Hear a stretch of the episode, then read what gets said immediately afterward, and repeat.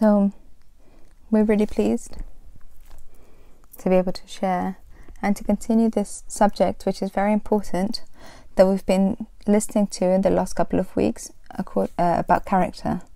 So, this is a subject that some like and others think, oh, it's a bit hard, but it's what the Lord has for us. So, we're going to give thanks to the Lord with a round of applause and say, Thank you, Lord, for character. Thank you because you show us that we, in our own strength, can't do it. But the Lord says that He's going to give us, He's going to give us the capacity to, to finish, to continue. So, this subject that I'm going to talk about is the importance of the health of your soul, is the importance again of the health of your soul to form your character. So it's important that you find healing in your soul, and we've talked about different subjects that David had taught to us about about healing your wounds, emotional wounds, on working on certain attitudes in your life, how to work many areas that need your character to be formed. And this part that I'm going to talk about in this morning is working on your soul. So it's the the the healing of your soul, the health of your soul, how we find ourselves. Because how, what the Lord Jesus wants to do is for us to have His mind. He wants us to think the way He thinks. He wants us to act the way He acts. But I feel that if I ask many, do, are you doing what the Lord is saying? You're going to say, no, it's fine difficult for me to forgive. I can't let go of, of this burden. If I ask about whatever situation in your life, have you been able to resolve it? Perhaps you can say, I can't do it in my own strength. But here the Lord says that He wants us to look like Him. In the first of Corinthians two sixteen, it says, Because who knows the mind of the Lord? Who be who can give him counsel? But we can understand these things, for we have the mind of Christ. So if we have the mind of Christ, then we have to think the way Christ thinks. We have to learn to think. And sometimes when we haven't thought properly, we take bad decisions. When we haven't done thought correctly, or we say like um, it says colloquially, we do it blindly, and we act based on the emotions of your heart. And then when you find yourself in something else, you think, in what moment did this happen to me? How did I allow this goal to be scored against me? How did this happen without me not wanting for this to happen? But it's because we don't know how to think, because Christ isn't in there, because the word of the Lord isn't doing doing what it needs to do and the character that form this that Christ is forming in our lives. So all thoughts are, are gonna guide us and then it's to say we'll go like the waves. But if we start having the mind of Christ, if we start desiring more of his presence, we're gonna start thinking more like him. In Ephesians Ephesians 4:13 it says that God wants us to mature he wants us to look like Christ, to become like Christ. And it says, until we get to the unity of faith and of the knowledge of the Son of God, until we come to such unity in our faith and knowledge of God's Son that we will be mature and full grown in Lord. We have to all look like Christ. We have to be have that character of Christ. And when we talk, we've been singing about the character of Christ applying it to our lives, Lord, how do I form my character in you? I need to look like you. I can't continue being the same Sandy as before. Now I need to be different. Not because I have to look like something, but because I know this is going to be good for my personal life as a wife, as a mother, as a daughter, as a leader. So I need to exercise this. I need to make the changes and I need to mature. And the biggest example that we have is Christ. The Bible says that we need to reach that maturity of Christ, and that maturity we're going to consider it like the character. Instead of stature maturity change it to character. Until we get to the character the the full character of Christ. So his full character of Christ. Until we have the the character of Christ And can you imagine until where the Lord wants to take it? Don't you think God is so great with us?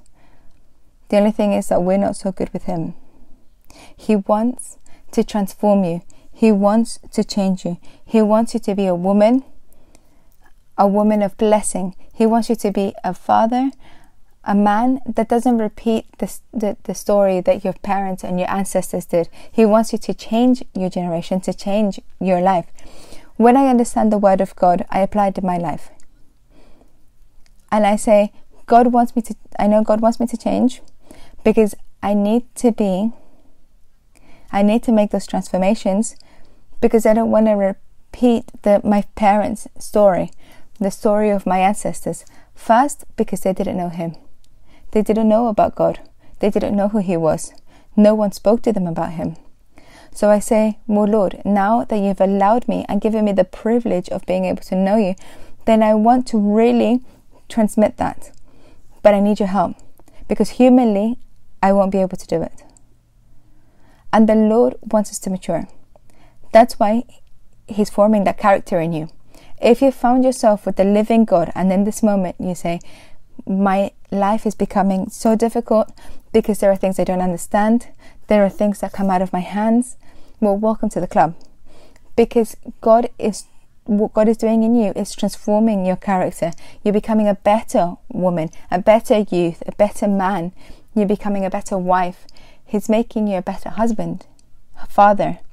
We don't see all the bad things because sometimes we think that God doesn't love me. And when something happens, we sometimes we think, or at least before, me in particularly, and I used to think, but the Lord doesn't love me. But that's like that sense feeling of, of rejection. But really, the Lord has said, well, this needs to change. Love will always maintain and will always be the same. A father, a love of a father never changes. children don't do whatever they want, but you never change being their mother. You continue loving them for those who are parents. For the son leaves, but the father continues loves, loving the child because he'll never stop being his son.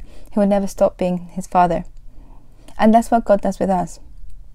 God starts working on us, starts molding us, and He says that He is the, the workman and we're the, the, the clay. And what does He do?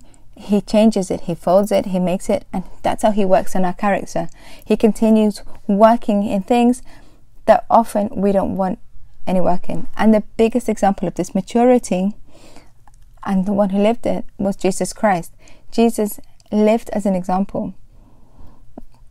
In Luke 12:52 it says, "And Jesus grew in wisdom, in both in height and in wisdom, and he was loved by God and by all who knew him."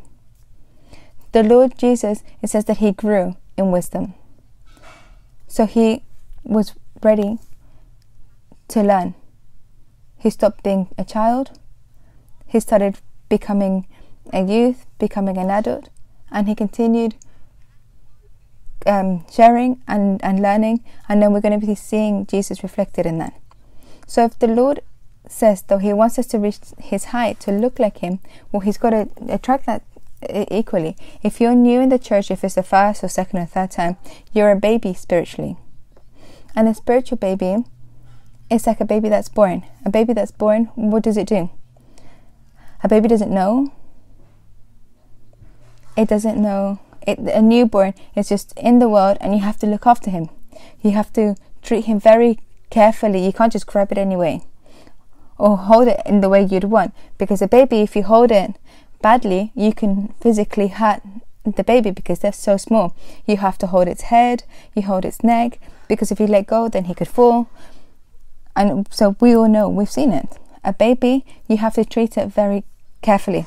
So when we come to church, and Paul says that we come like babies.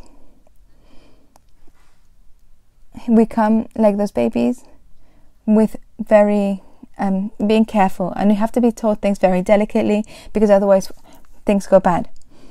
But as we start growing, both in, in the gospel, you say, well, now three years have gone by, five years have gone by. You're not a baby anymore. You're not a baby, a, a newborn baby anymore. Now you're a young person who walks or even runs and starts making mischief. And you know, the children, 15, 16 years old, you know, it's uh, in that moment, in um, in her country it says that it's like a, a, a donkey, which means they become very stubborn. So there are stages in life for humans as they start growing until they start forming. But the Lord starts working in us. And those of us who are here, those who have many years and know God and have had an encounter with Him, they know that God has been working in your life. And they say, Yeah, it's true. Before I was a baby, but now I'm not a baby. Now I'm an adult. And if you're an adult, spiritually, then you have to act like a spiritual adult. You, it has to be seen reflecting Christ because the word says that we're ambassadors of Christ. And what's an ambassador? An ambassador is someone who represents the country. So here the consulates and the ambassadors represent Ecuador, Colombia, Peru. So what do they do? These public servants. What do they do? They represent the country. And such is the civil service that that's the idea I have of that country. And so if you see one of them one of them that deals with think, well that's what the country is like and then everyone like that. But the Lord says that we represent him. And the Lord says that he's looking for his children to mold them, to look like him, to have His mind, for us to act like Him, to speak like Him, to have the character that Jesus had. He says that Jesus was growing in height and in wisdom, and we have to propose ourselves to grow in that way, to grow with wisdom and with character. We need the biggest example. If you're the type of person that says, No, well, I don't really want to grow, I don't want to mature, you squirm at the idea of growth, but that's a slight problem because let me tell you, the Lord, He will do what He needs to do to accelerate that and make you grow. So obviously, if you if you're His child, if and if you received Him in your heart, He's gonna speed up the process so you grow, for you to mature. So you don't think like the baby who thinks the way you were when you first met Christ. No, it's for you to start thinking in a different way. You're going through a process and you say, Lord, I have maturity to take the situation. I have maturity to think what you want to do in my life. But there are people who act being in the Lord and being there for many years, they act like babies. And the Lord, He says that He's going to continue working in us. He's going to continue forming the character and I started used to think that this isn't easy. Because when I first met the Lord and we started within the church, the Lord started working and it hasn't been easy in, in all these years. And He's always been working and always been doing different things. But in me, there was also that desire of wanting, fervent desire of wanting to know Him, of letting Him mold. And I'm saying one thing that it's not something that in that moment there was about nine 15 people. We weren't we didn't have a leader who would tell us things. It was the holy spirit. It was the holy spirit tr- treating our hearts themselves. Hearts that were wanting to be changed wanting to mature. That's why it says that we will have to mature to reach the height the maximum character of christ. And there are three um, different stages of maturity. First the, the different stages of growing. The growing internally. Then the growing internally is when you really start identifying with Christ, when you really become firm, when you establish yourself in Christ, when you grow roots in Him, when you start wanting to be like Him, and you say, Nothing, no situation is going to change things, it's going to make me think differently because I am firm on the rock. And there's a verse in the scripture that says that it's better to fall on the rock than for the rock to fall on you. And what does that mean? It's better to be on your knees calling to the Lord, change me, Lord, help me in this attitude in my character, rather than for the Lord to have to work you. That we've always heard that before. It's better to be working. So when someone says to you, you've got this attitude, you need to change it, you need to correct it, what well, we need to put it before the Lord. We need to present it before Him and say, Lord, I need to work this attitude in my life. We can't be like, well, it's okay, I'll do it tomorrow. That's what we need to start working and uh, putting with the Lord in, in prayer and with the Word and growing to maturity, to mature up, to mature in the Lord, and outwardly as well, growing outwardly and expanding ourselves. Because the Lord is looking for a church, for a mature church. He's coming for a church that's formed, that's ready, that has character. A church that doesn't allow itself to be influenced for whatever reason, for, for anything that comes. That's what He wants in us. And as a church, we have to start waking up. And He's working the character in our lives, and you, He's ready to, to make you work for those who are in, in, in cellulars, for those who are coming new. These are all words for us to treasure in our hearts and let the Holy Spirit, for God to work in us. And I want to give this introduction regarding the character that David was talking about last week, in the last couple of weeks, of what was a character. Character is an image, a personality, and your temperament. It's good if you can take notes so you can go through it at home. When you're home, you can read it and you can say, Lord, I need to work on my character. I need to understand that there's something in me that isn't correct. There's something that's happening, Lord, that I'm not that person that I should be. So, character are the qualities, mental and spiritually, that distinguish an individual. Character is the thing that defines you as a person, what you really are. Each person is different, each person thinks differently. Even our children are identical twins. Physically, they look alike, but not so much because I can tell the difference. I can tell the difference, but there are people that say they can't tell them apart. But they're different. Their characters, their temperaments are different. Their ways of thinking are different. The ways of seeing things are different. Because we don't have that same. No, no human. Uh, two humans are the same, but with Christ we have the same mind. It says we have to look like Him.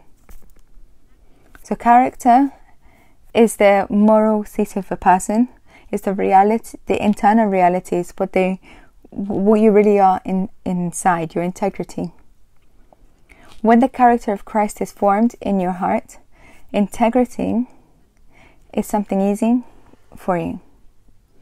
Doing what's correct is going to be easy because Christ is forming that character in you. But if you don't want, or if you don't put the effort into for God to work in you, then that's going to be a problem. Character is knowing who you are when you're on your own. It's really when you're under pressure, when no one can see you, when no one sees you and no one knows you. How do you act when you're in a situation under under a pressure and you think, "Here is where the little monster with the green red eyes came out," and that's when everything comes out and that person that you are comes out. That's your character. So someone said, No, because I can say what I want. We can't say and speak what you want. That's something that I've been learning and God has been forming in, in my life. Because when you get married and you're in a new newlyweds and some the small fights come into the differences and you want to say so many things to your husband to hurt them, and he wants to say things to you to hurt you. And we start talking, and then we say whatever comes out of your heart to hurt the other person. But as years go by, you realize, or at least what I've learned, realized, is that I can't say what I want. So we, I have to learn to form my character and know when to speak. Someone said, No, but I can say this and this. No, you cannot say whatever you want. For everything, there is a time. The word says in Ecclesiastes. For every there's a time for everything. So I can't say whatever I want. Because how many times have we not fallen flat out when we've said things that we shouldn't have said? And I've know many cases around. And one of the first is my own, because before that's something that I had to learn. And I had to say, No, Lord, teach me how to submit myself. Teach me how to form my character so I don't speak for the sake of speaking, so I can speak in the correct time and the moment that you want me to. When we pray, the Holy Spirit teaches you. The Holy Spirit will definitely help you in the correct moment. But if you don't pray and you're just there and there and you're just letting things out and letting things out, Christ wants to form your character, and that's why we're here in this afternoon. For Him to continue forming that person that He wants you to be. And don't feel bad because He's doing the work in you. Uh, instead, be thankful because you're saying, Lord, thank you because you're forming me. Because often when those situations happen to you, you start whipping yourself. Why? Because of the guilt, because Satan is there to accuse you. And to see how you do things? And I know the attitude of the children of God is to say, Lord, this is for me. You want to work something in me. You want to take get the best out of me, but I'm not allowing it because immediately I start I start to feel guilty. I start feeling bad and taking bad and having bad attitudes. And this is incorrect. That's why the Lord says, humble yourself before the heavy the hand of God. Humble yourself before the Lord and say, Lord, it's difficult for me, this situation. It's difficult for, for me to accept correction. It's difficult for me, to, this that I'm living. But everything starts forming. The character starts forming with time. It doesn't form overnight. And you think, no, tomorrow I'm going to be super spiritual and everything will be fine. No, it's slowly, slowly. It's continuous. This is a dis- daily disposition. We stand up with that attitude of saying, Lord, Today there's change. And I'd said David had plans for this week, but he got called and said, Tomorrow you have to come to Spain. And he's not going to say, No, I, want, because I had plans here. No, he means whatever you need to do. Our character has to be molded to the Lord. When everything that the Lord puts before you to do, what you're doing within the ministry, whatever you're doing within your work with them, anything you do, in everything the Lord is working. And certainly the prayers that we make and we say, Lord, I want to look like you, make me like you. And we say those prayers, but then later, when you're going through something in your lives, you say, But Lord, why? And we don't remember that one few days, whenever you made that decision, that prayer, Lord, make that character in me. And then when we get told off and you get exhausted, and you think, Well, who's this person to, to say this to me? But the Lord is working and we don't allow Him to. And we need to be sensitive for the Lord to do His work. In Hebrews 3 8, it says, Don't harden your hearts. Don't harden your hearts against Him as Israel did when they were rebelled. We have to have a sensitive heart to the Lord, the change that you want to do in my life. You want to form the character in me. Character is when your where your reputation comes out. When you have good character, you're going to have a good reputation. And if you have a bad character, you're going to have a bad reputation. How do you manage yourself? That's why we say it's so important to think. Don't just think crazily. You have to center your mind and you think, right, Lord, I have to think of you. What have you said in this? You think, well, I don't like this. Or, and that's why it says, what's the reputation that we're going to have? Is that they're going to recognize us in that way. That person is like that. And they're going to sign, signal you out and say, this person is like this, this, and that because now you have reputation that's well marked out. Whether it's good or for bad. The character of a household reflects the man who founded it. How were you formed? In what family were you formed? Did you have parents that were united? Did you have strong parents? What was your family like? Because in that same way, the way you were raised, you were formed that's when when we come to church, we'll bring those situations and we reflect it.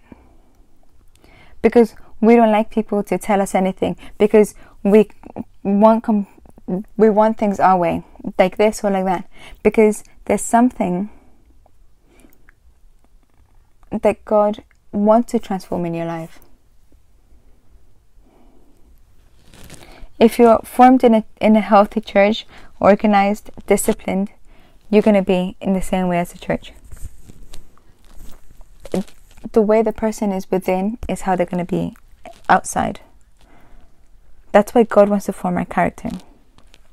And the Apostle uh, Paul says in the book of Hebrews that he highlights this to them and he says, Well, you've been so long, you've been in the church. You should be teachers now. Those who teach, you should be leaders in the church. And you're still having milk, drinking milk, spiritual babies. And that's what Paul was saying to the church in Hebrews. In Hebrews 15:12, saying, um, to now be teachers after so long, you have the necessity to be taught the, the beginnings of the word of the Lord. And it's saying again, we're going to teach you the connect, connect connections course. We're going to teach you the course on how to receive Christ. I'm having you need milk and not solid food, because a newborn food you're not going to give them a, a chunk of food uh, of meat. You're going to give them milk. Then you give them the baby food, a little bit of soup, and slowly, slowly, as they start growing, you start giving them solid food. The same is the spiritual life in the spiritual world. So what God does is He takes us slowly, slowly, giving us more. Why are you so hard? And because sometimes we compare ourselves. We compare with our neighbor, we compare with the church. Why this one and why not? Why me and why not the other person? And it's not about the other person, it's about you. When people have come and have said to me, well, the problem of this person is what they said to me, what they didn't say to me, and I felt bad when they said it to me. And I say to them, don't look at the person. The person isn't the problem. The the problem is you have the problem. You think, no, but why me? But the person hurt me. No, you're the one that has the problem. There's something that the Lord or you with God can start identifying. Why do you react in certain way? Why do you speak in this way? Because God is working and He's doing the work in my life. He's doing the work in you. And that's why the Apostle Paul here he says, You should be teachers, teaching the word of the Lord, but now still it's like you've gone back to taking to needing milk. And if that's what's happening to you, then I want you in this morning and this afternoon to identify in your life what's happening, what areas in my in your life are difficult to form your character in. In what areas do you like to say, I find it so difficult to give this because I can't deal with this? Because how many years have you had with Christ? 10, 20, 30, 40, and you're still drinking milk. And you think, well, we have to pinch ourselves. Why do we need God to continue working? And there are people instead that are in that growth and they say, I find this difficult and I'm working in this, I've lost my work, and what are you going to do? No, I'm going to keep looking, I'm going to apply for others. So I say, maturity. They don't deny themselves, they don't have a bad attitude. Instead, they go, No, I'm going to put the effort in. I'm going to pray for what there is. There's a change that God needs to do in my life. And it's an attitude, it's an attitude of your heart. But sometimes, because we become so me, you only think about yourself. And we think, we allow the things of the past to come and, um, and confuse us that we can't think correctly.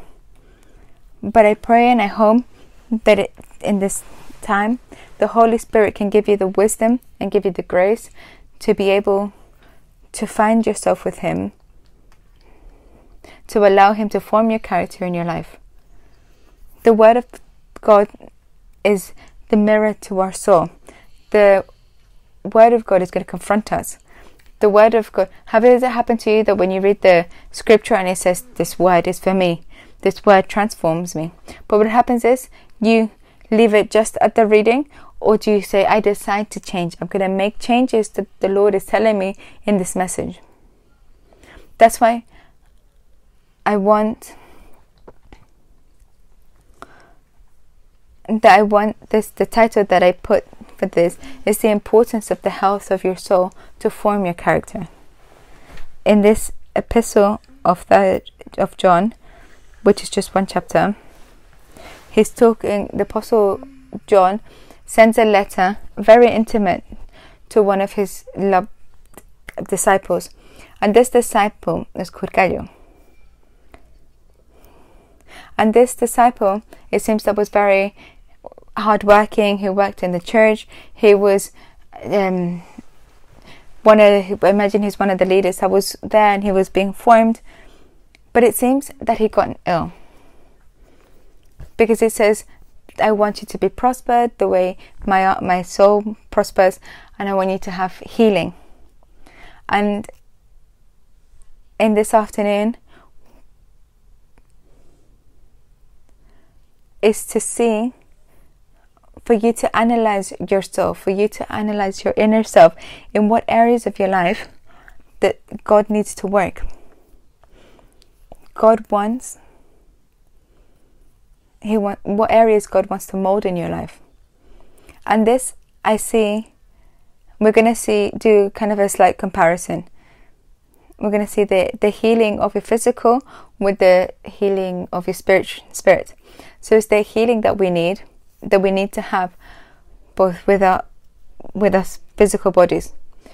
When we do make an, an, an analysis when we find ourselves for example ill when we've had any pains physically your head hurts and you think i don't know why i have this headache i don't know why my leg hurts or my bones hurt and we ask ourselves those questions to identify where it's coming from. Or you go to the doctor, and what's the doctor? The doctor's not God, but what the doctor does is through his knowledge, he says to you, Well, this is happening, perhaps you have an infection. And what does he give you? He gives you medicine for you to take. You get given the medicines, and whose responsibility is it to take it? It's yours. It's our, your responsibility to take the medicine. So I decide whether I take it or not. I get better or not. And the same with the physical, we realize that we're dealing with a pain, with an illness, because it's something that's happening, so that it's becoming exteriorizing itself. In the spiritual life, it's the same. When we're not well, it's going to show, how, no matter how much you try to hide it, no matter how much makeup you, you put on, or whatever you want to say, no one's going to see me, no one's going to notice.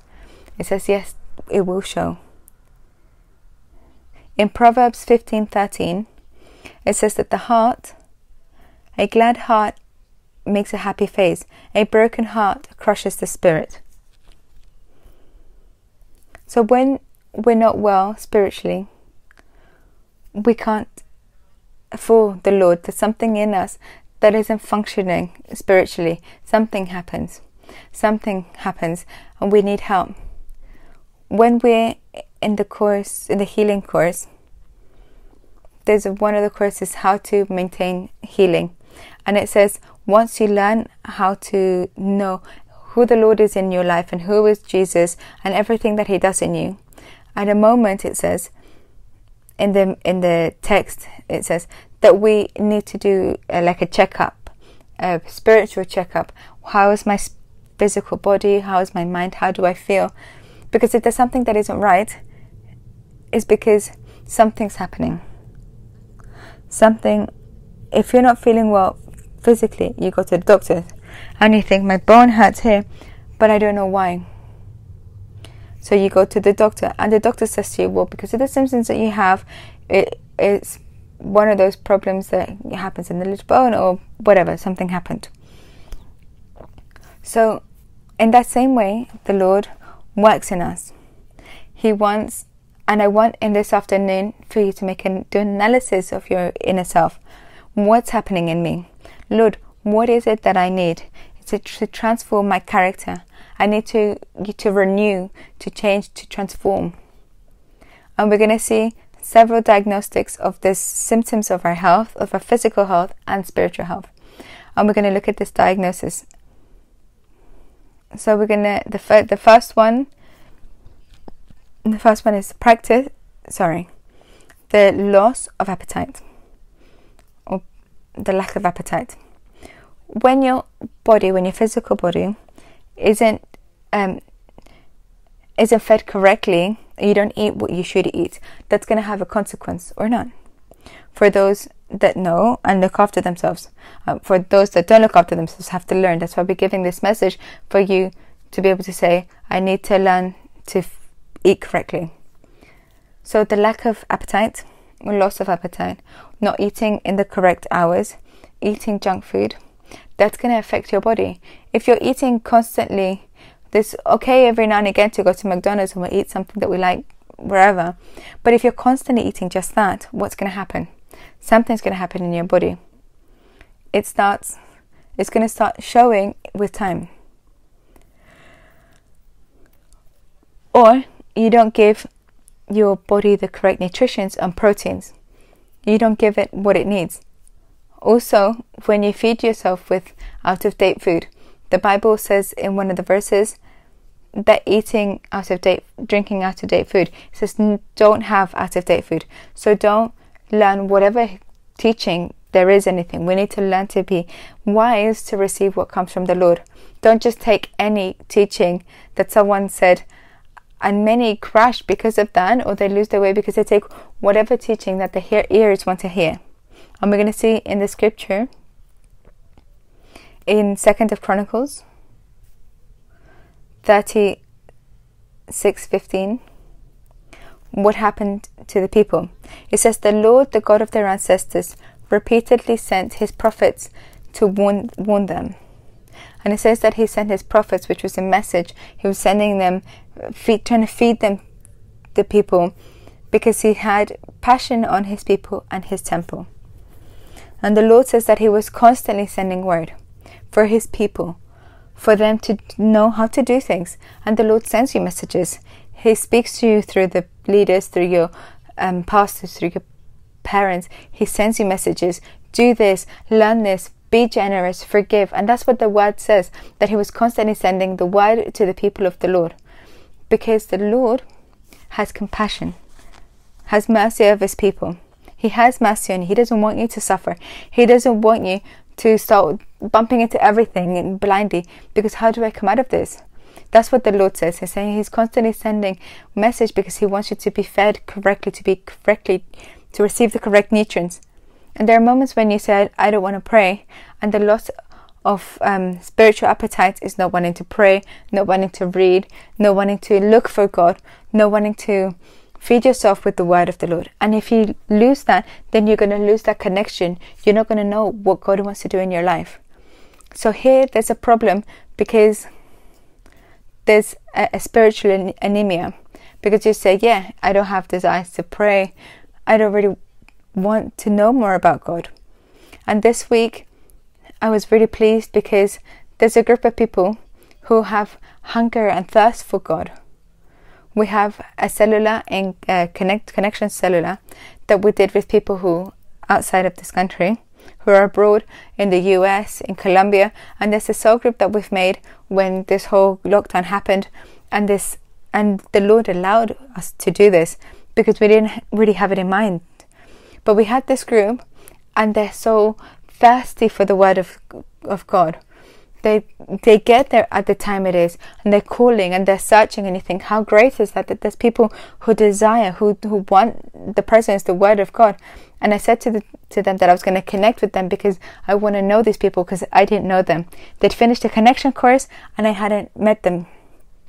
But I thought I'm going to connect them to the Zoom call because I really want to know them and really congratulate them because they're women who are ready with their with their troubles, with their issues, who have that desire and they don't have that privilege that perhaps you have of being here, of listening, who have leaders who'll be able to help you. But even in the distance, they go, Well, when can I start? Is there another course? Put me on it. And for me, that brings me joy because because there's people that desire the presence. And Nehemiah, in Nehemiah 8, from 3 to 6, we see people who desire, who have that appetite for the Word of God, who want to know more, who want God to direct their lives. And it says, He read the book in front of the plaza that was before the doors of the waters from the morning to midday. And he so he opened the book and I started reading the book, and there was no one who would fall asleep. That's why when we come to the services here where you are, you shouldn't allow to become sleepiness. Don't let it take control. And I know some work and they come here tired, but fight with that. Form your character. Don't allow that to win. don't allow yourself to be taken by whatever of the symptoms. Lord, that your word before me be that sustenance that I need, to be that delight. And it says that they listened in the presence of men and women and all who could understand, and their ears of those who were um, paying attention to the word of the law. And the scribe Ezra, Ezra was on a pulpit, and he's the one that was writing in the book. And back then you had to do it in a scroll, so you had to open the scroll and start reading. So he started reading before everyone on a pulpit of wood that had been made for that. And with him was Mattathias, Sema, Ananias, Urias, Hosea, Mases, and on his right hand. And on his left hand was Pedaias, Misakiah, Micaiah, Hasum, Hasbadana, Zechariah, and Mesulam. And in verse 5 says Ezra stood on the platform in full view of all the people. So it's this is the Bible, and we're going to talk about what the word says. And he opened it to the whole people because he was higher up than everyone else. And when he opened it, everyone paid attention. And when I say paid attention, is there with their eyes open, their spiritual is because there was something that they wanted to receive. You have to be expecting something when you come for the desire of the word. And sometimes we, we come because we want to see our neighbor, we want to see our friends, but more than that, than wanting to see your friends, find the Lord. Desire that the, the word, and the word is Christ. Desire his presence and say, Lord, this is what I want from you. And in verse 6, it says, Then Ezra praised the Lord, the great God, and all the people chanted. And how did they respond? But that, Amen. So there it's with exclamation points. So how does it respond? Because the people were malnourished, and the malnourished people once they don't speak. And I remember when I was little, and my mom would say that we were malnourished. But you know, um, in in childhood, the children always say that you need vitamins, and they would give us vitamins to to grow.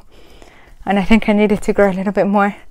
But we remember that we need to take vitamins for bodies to, to get more energies, to have more vitality.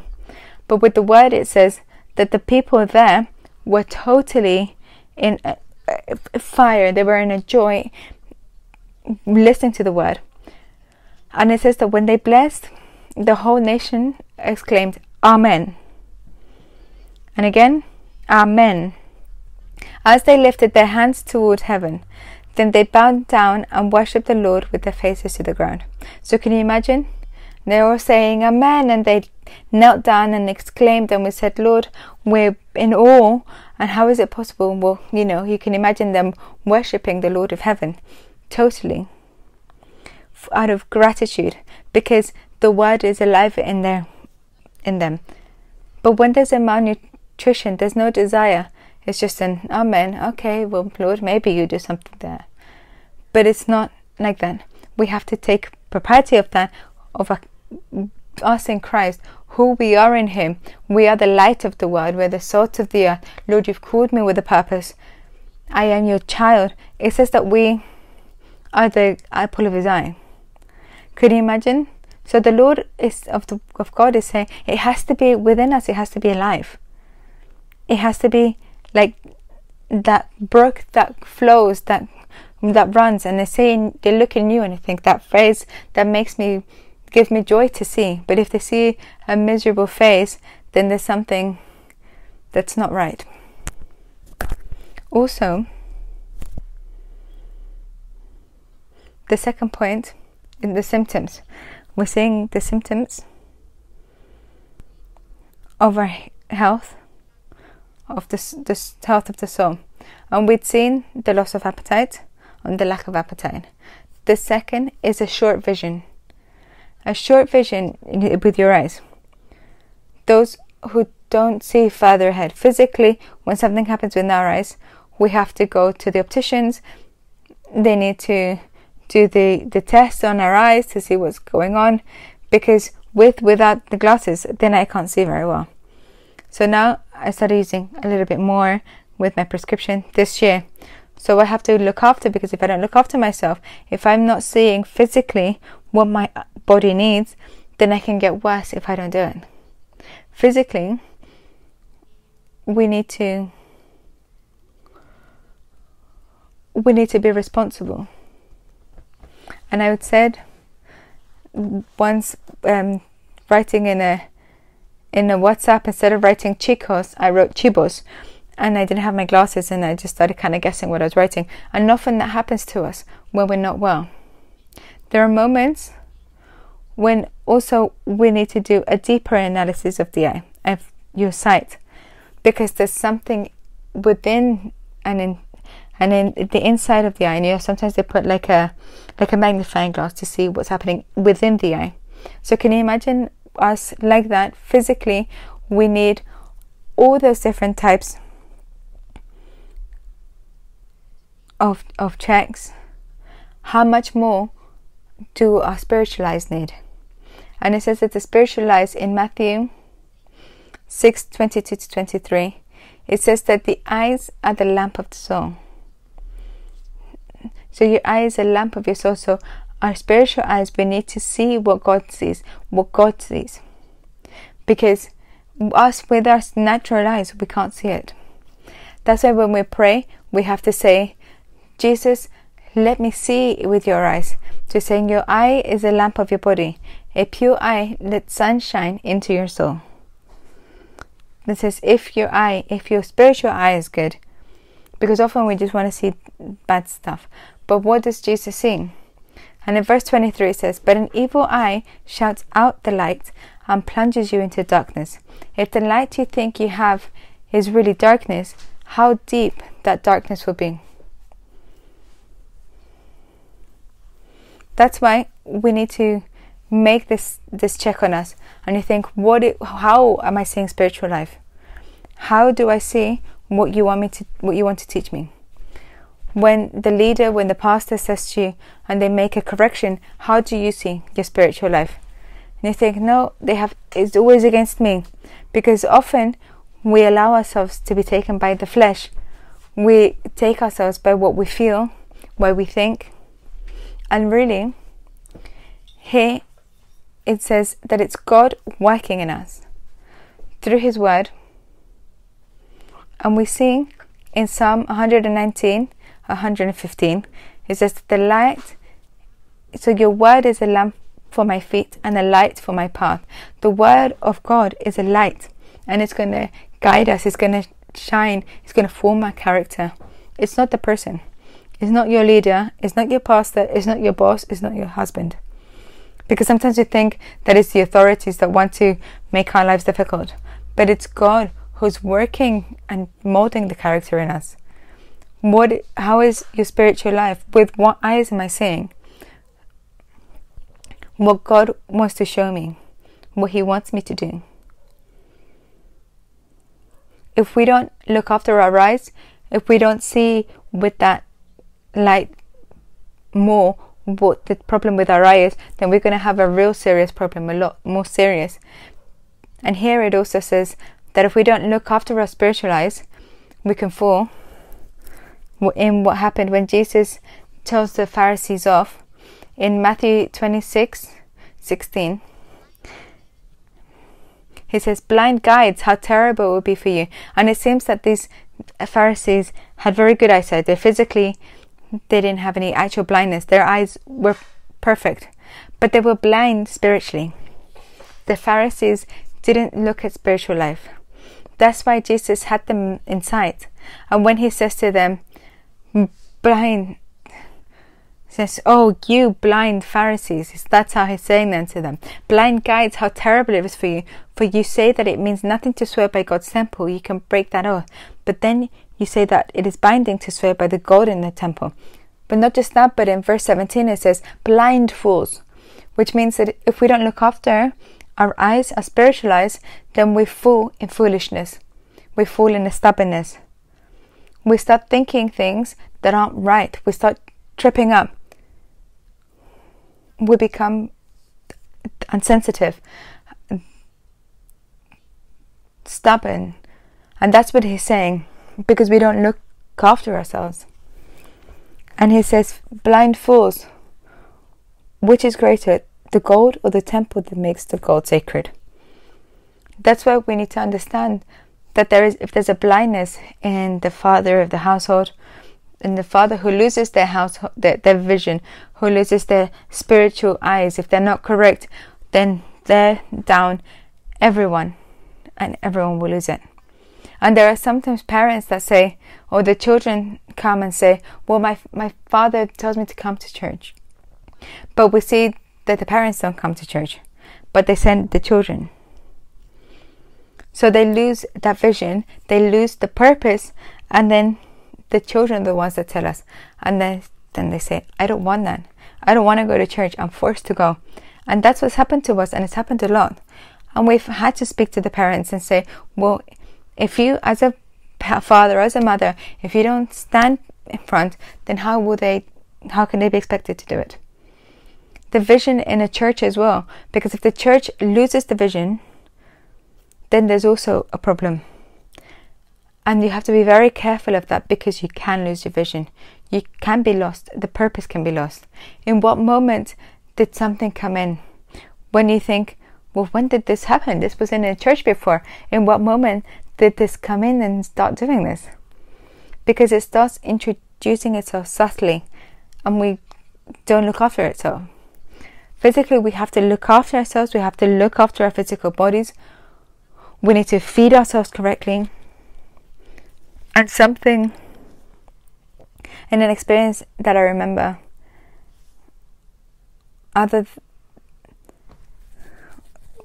with respects to um, feeding, um, I was telling people that I had sometimes when God is working in us and He continues working and we don't even realize. But in the mornings, for example, for me, I didn't like having breakfast or having very much water. But when I got ill, and a few months ago I was in hospital, afterwards the Lord spoke to my heart and He was showing me about caref- being careful. And I remember the doctor said you have to drink water because your arterial pressure is very low, and the water is going to help you. But she said I can't take drink the water. I couldn't even have uh, anything of water; it just wouldn't go in. But that's forming your character of taking a decision to say I have to do what I don't want to do because it's not what I want; it's what I need to do. And so I started taking a little bit, sipping it and sipping it. And then by the third one, I could go to the toilet. And I had to heal myself because at a moment, a certain moment, and certainly everything was, my immune system was very low. And because of the antibiotics that I was taking. So I found myself in those moments really weak but I had to come above that. And we do that and we propose ourselves to look after our eyes, to feed ourselves physical bodies well, because the Lord keeps working in us. But if we don't look after ourselves and we don't pay attention, I think, well, I don't need to because I'm not going to drink water. I can't even take a sip. And I could have easily said that and just stayed there. But she said, no, I have to go above this and I have to understand that if someone who's outside of this and knows what they're talking about, who knows the medicine, they're saying to me, if you do this, this is going to happen. Well, then I need to do something to take sips and sips, and that's what happens in spiritual life. If someone is seeing you and they're saying you need to do this, and you think, because I can't, I don't want to, and you think, God, wait till God speaks to me, but it's really because you don't want God to work in you, and you can, and that can get much get much bigger. But the Lord says here that with this blindness of the, the Pharisees' blindness was not physical. They could see well. It was a spiritual blindness. In Proverbs 19:3, where it says that the foolishness of man, we see, it says people ruin their lives by their own foolishness, and then they are angry at the Lord the foolishness, stubbornness, when the person loses their vision, when the person doesn't understand the word, when they don't meditate, when they don't know that it's God that's working. It says that in that moment they lose, they stumble, they lose the, the path, and then what happens? Well, God, it's your fault. Why is this happening to me? The next, the sorry, in Revelations 3, from 16 to 18, and he's talking to the church in Laodicea, which is a church that seems that it was very proud that is a church that was very haughty, which means they, they thought they knew everything, they had everything, very proud. But it says, You say, I am rich, I have everything I want, which is pride. You don't need anything, and you don't realize that you are wretched and miserable and poor and blind and naked. So the church was poor, it was blind, it was naked. Can you imagine? Imagine someone saying, I have nothing. That's for so for another person. I don't have any issues. But it says, Don't you realize that you're poor, miserable, you don't have anything? We have to pray to the Lord in heaven and ask Him to open our spiritual eyes. The Lord is going to help us. The Lord guides us.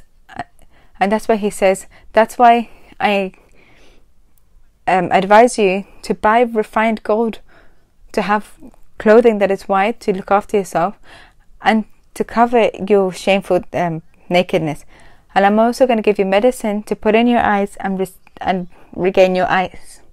So, what the Lord is trying to say is that He's ready to give us what we need to see that medicine. But so if you ask, if you humble yourself, if you search for Him, but if you don't search for Him, then obviously you're not going to find Him. Says, But he who looks for me finds me. Amen. On the next point, in point three, another symptom that we're looking at here, another symptom of our um, health of our soul when there's no energy in our body. When we don't have any energy to work, the body doesn't respond to physical work, and you think, I can't work, I find it difficult, I'm tired, I'd rather stay home, I'd rather sleep, I'd rather be in bed, I don't want to do anything. That's a sin. Staying at home and just rolling around bed all day, it's a sin, and you can't do that because in Proverbs it says that that's like the lazy person who's only in bed, and that's not something you do. We need to do something, we need to stand up, we need to produce. And that's something that I always hear my husband say, and they know, the kids know, you have to produce. So you have to get out of bed, even if it's to sit on the bed, but you cannot stay lying down. There's a time for everything. There's a time for sleep, there's a time for rest, there's a time for everything. But we need to to make our body do it. Otherwise, it gets ill. Have you seen that happen to me when you stay in bed too long? A couple of times I did that. I, I said, I'm going to rest. But then when the time goes by, I wait, I get up and I feel worse. My head hurts, my body hurts, and you think, but I've rested, I've spent more time in bed. But I've noticed that it doesn't help you. Because the word of the Lord says so. And if we, we need to activate ourselves, we need to be active in what we do because it's needed. It's a health, health it's a condition and it's a, an interior health. And in Numbers 20, in Numbers 24, it says that the people of Israel were tired, they were drained, and this is what brings not not working, not putting the effort in. It just brings you, disheartens you. Then it says, then the people of Israel set out from Mount Hor, taking the road to the Red Sea to go around the land of Edom. But the people grew impatient along the way, and then they didn't have, they become impatient. They didn't want anything. There was a it was a spiritual just impatientness. And in Numbers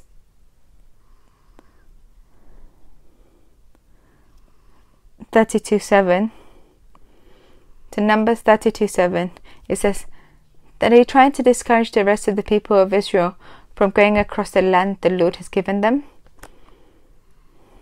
Which means that this discouragement lack of wanting to continue it can it contagious and if you're always around someone who loses their purpose who doesn't work who's got no no reason that can, can that can affect others it's important for us to connect ourselves with the Lord. And then the fourth point, the uh, um, an environment that's too contaminated, which is another symptom. And so the fourth point is in a, an atmosphere and environment that's too contaminated. And depending on where we are, in the summer, the pollen, the allergies affect us, the viruses, we feel like we have to look after ourselves more, we have to prevent things, we have to be very alert. And we have to do many things to look after ourselves. But in that same way, the environment that's spiritually contaminated can damage us. The, the environment can damage you wherever you are within your spiritual life. The atmosphere with who you are, where you're with, who are the people that you constantly speak to? People who are still in the world, people who still have desires and calling to to liquor, to drinking, to addictions, to vices. People who like partying, raving, and you say, "Those, these are my friends. These are the people who I'm constantly with." They can't help you. They're not the people, and I'm not saying whether they're good or bad, because we're not talking about whether they're good or bad people. We're talking about behaviors, about sin, about attitudes. If you re- if you relate with people in this group, constantly you're gonna start looking like them because that's what it's like.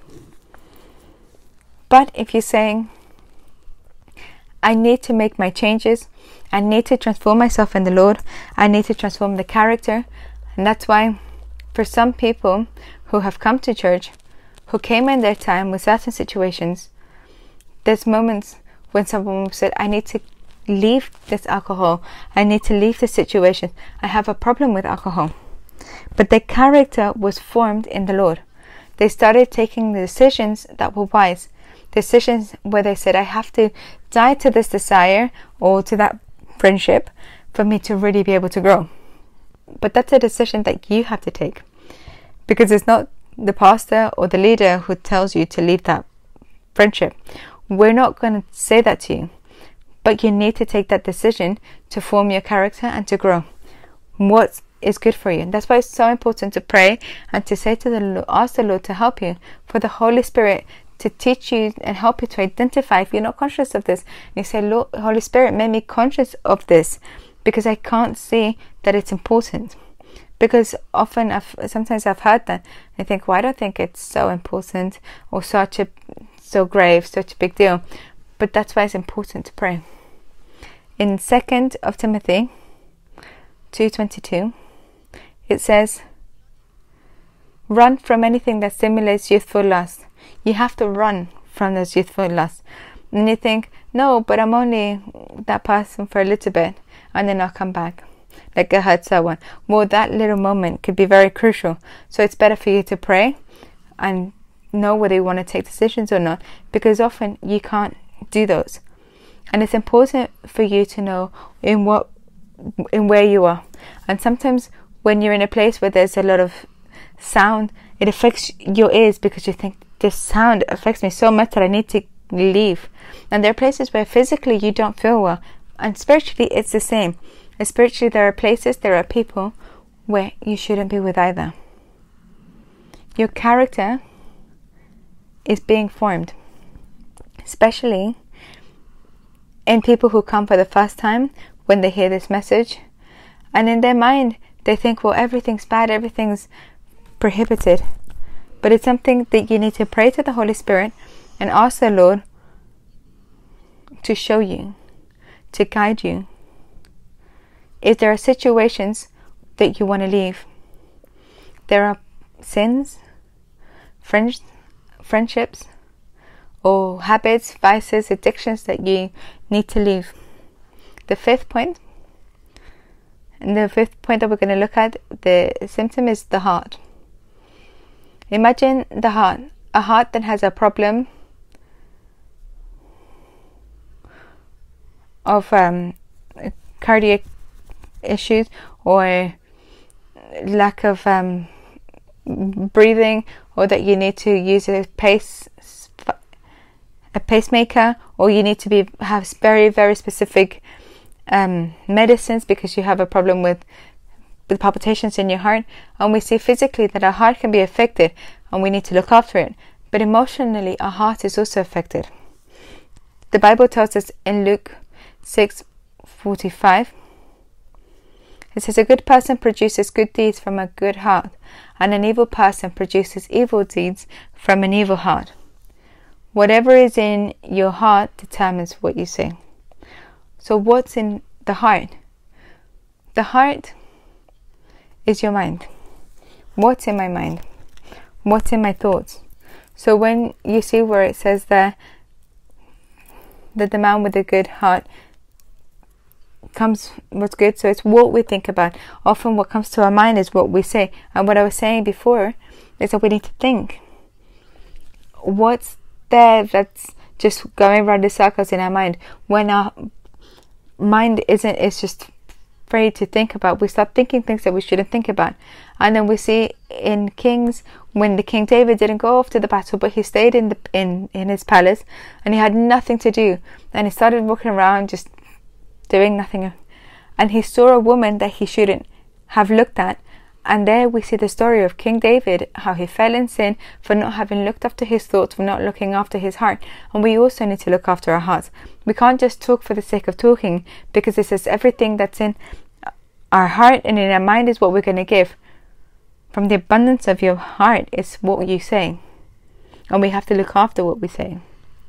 So, what's in our heart? That's why when you need to make an analysis and you need to ask, why do I feel this way? When there's something in your emotional life, in your sentimental life that's happening, you need to ask yourself, why do I feel this way? What makes me feel anger when I see this person? Why do I feel that this person is looking at me badly? And often they're probably not even looking at you badly, but you're feeling it. Your heart makes you feel, your thoughts make you think. So think yourself, and with the Lord and you say, Lord, why is this happening? Why do my emotions get so altered when I see this person? Why do I feel fear when I get close to this authority? Why does this happen when I get close to certain place? And ask the Lord, because there you'll be able to understand and the Lord will reveal to your heart what's happening. Those are the symptoms for the character of Christ to be formed and to be to start changing all the things that need to be changed in your heart, in your life. Your heart needs to be molded to the Lord. It needs to look like Christ's mind. It needs to look like Christ's heart. And in First of John two sixteen, it says, "Because everything that is in the world, for the world offers only the lust of physical pleasure, for the lust of everything we see, and pride in our possessions. These are not from the Lord, from the Father. So, where is your heart? Where is your emotions? And you think, no, this is so difficult. I don't want to leave those friends. I don't want to leave this little group that I have because I've known him for 30 years. If you have a little group for 30 years, and you've now come to this encounter with Jesus and you've seen him face to face, well, you now need to make that decision and have the character to say, Lord, I want to be with you. Because behind me is a whole generation where are my children, my children's children, and all the ones that are to come. But if I don't take that decision and I say, well, it's so difficult because my friend for 30 years, because I've heard these stories, so this is why I say them. And when I've been asked, what do I do? I say, pray to the Lord of Heavens for Him to show you. Because the influences in your heart is very strong. Because of what you lived, because of the wounds in your soul, because the past in your life. So it's very emotional. But if you're identifying with Christ, identified with Christ, you'll be able to be radical and you'll be able to say, Well, I'm going to continue. I need to I'll do what I need to do. And that's why I say it's not easy to form your character because you have to die to your own desires. You have to die to things that you think are well. That's why it says that the Lord thinks that what they believe is correct, but it says no, that it's the the the path that God has is correct. And that's why when you listen to this, you say, "Well, I really can't. You're the only one that can with me because I can't do this by myself." And it's the thoughts of the Lord are much higher than yours. His ways are much higher than ours. We don't even we can't even compare to them. But I do know this certainly, and I can say that what the Lord has for you is a lot better. Just allow your character to be worked on. Let Him mold that heart in you, that heart that keeps getting closer to the world, that fights with the flesh, with the vain vanities of the world, the desires of the flesh, of the eyes. And I'm not talking about meat that you and I eat. It's that sin, that lust, all that that you bring from your ancestors. Everything that you bring from our fam- from your families, how they were, and we bring what they bring. This is what they gave us. And they say, well, those are argumentative. Well, that's why here I am, argumentative. Or you say, well, they were liars. Well, I'm also a liar. I bring what they've what they've given me, but not in Christ. Now, lies are left. Vengeance is gone. That fight is gone because now in Christ I decide to renew my mind. I decide to learn your word, to open my spiritual eyes. I need today, Lord, for you to change my world, for you to renew everything that needs to be renewed. And finally, the one we're going to see is the physical exercise. We need to do exercise. Nowadays, I say, well, I need to do exercise. But not because someone says, well, what are you going to do exercise to, to be in, in, in shape? No, I need it for my, for my health. Because then I look at my family and from both my mother and father's side, they didn't do exercise or they've never seen it as something that's necessary. But then I know that I need to do exercise because of the heart, for my health. And so we worry about the physical. You need to do exercise, you need to be in shape, you need to look after yourself, you have to put the effort in. But spiritual life is the same. And the exercise that we need is God has given us gifts and talents. And if God has given you the gift of singing, well, I'm going to work at singing. And if they've given you the gift of serving in the church to preach when they think I'm going to do it. I'm going to serve, I'm going to sing, or I'm an usher, I'm going to do what I need to do within the church. I'm going to do, and I'm going to exercise my muscles, but spiritual muscles. That's the character. It's for us to allow ourselves to be molded by the Lord because often when we come to serve and we come with bad attitude, I don't think they're going to ask you to do it again. There are some that do do it with good attitude. But that's why I say that we can't compare ourselves to anyone else. You can't compare yourself to your neighbor, to the person who's next to you. Because all everyone comes in, everyone listens to the same message, and why do some receive it and others don't? Listening to the same word. They should all receive it. They should all be in the same message. But some get it and others don't the Lord, what He wants to do is to work in us, work, form that character in us, for us to be formed in Him, for us to be built up. And it says in First of Timothy 4 7, it says, Don't waste time arguing on godless ideas and old wise tales. Not of and the it's not the old wives aren't a specific person all the old ideas, the godless ideas, and the old ways of thinking. And put the effort in, in, in piousness. Exercise in doing what's well. Pray, fast. And it says, I don't know how to fast. Well, start it now, today. Well, how sh- what should I fast? Well, let the Lord show you what you want to pray. You want, I want to pray. Well, pray. We need to exercise. We want to look, work with, with um, ill people. We'll go visit them and what's that going to bring? It's going to bring growth. It's going to bring you peace. It's going to bring you joy.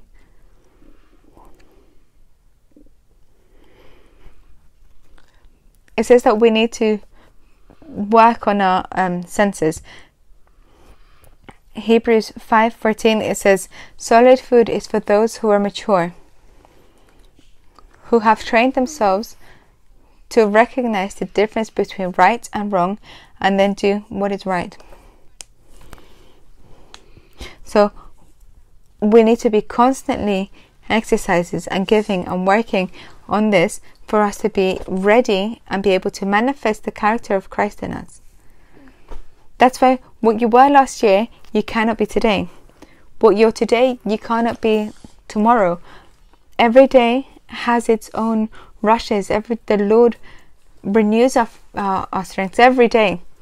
But if we don't believe it and we don't think that God is working on our character, then we just stay there like, oh, poor me. Here I am suffering. No, Lord, because you've helped me and you're showing me this is a pain, but I know you're forming myself. I know that you're changing this way of thinking, this way of seeing things. How is it that my how my eye my spiritual eyes are seeing? Because if I lose the vision, if I don't see the purpose, then your children are going to lose it too. A parent who doesn't know where they're going, any bus will take them. And then from there onwards, all the children are the same. So we need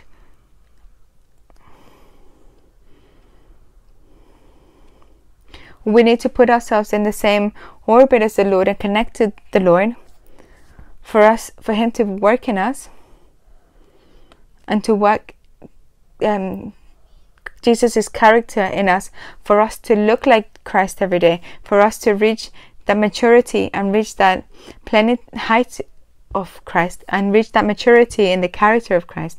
How many of you want to have Christ's character? But and and amen with vitamins or not? With energies or not? How many want to have the character of Christ? And this is a church that's alive.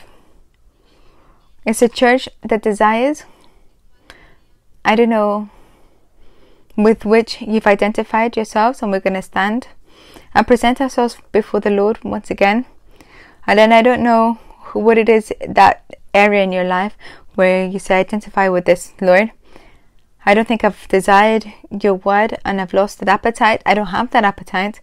Because if you don't have that appetite, then that will malnourish you and you can have an anemia.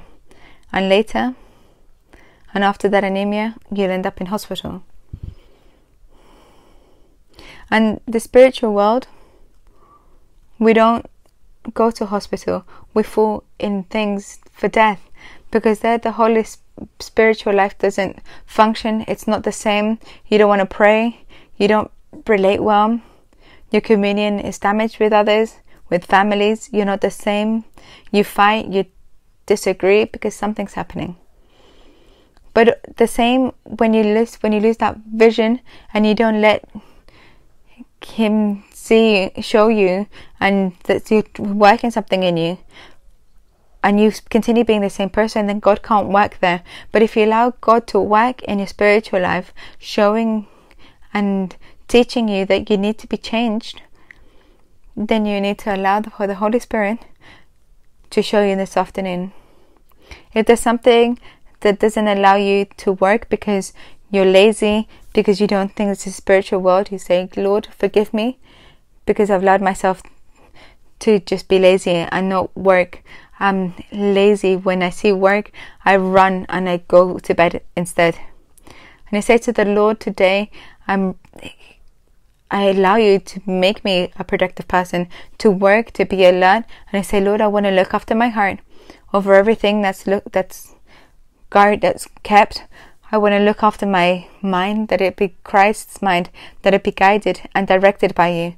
Lord, teach me to work on what is correct, to do the justice, faith, love, for me to be able to reflect you in like a true ambassador for others to be to look at me and say, I want to be like that person. I really want to get there and have your character. That's why, Holy Spirit, I ask you to minister in this time. And in accordance to what we're singing, Lord, I ask you to show each person that they need to form their character. They need to allow you to work in their lives because you love them. From before creation, you had a plan. And that's why, Holy Spirit, today we put ourselves before you, Lord, and we say, Form your character in me. Continue doing everything that you're doing. And even though it hurts, even though I feel that heart, that pain deep within me, you there you are healing and showing me the path of your salvation.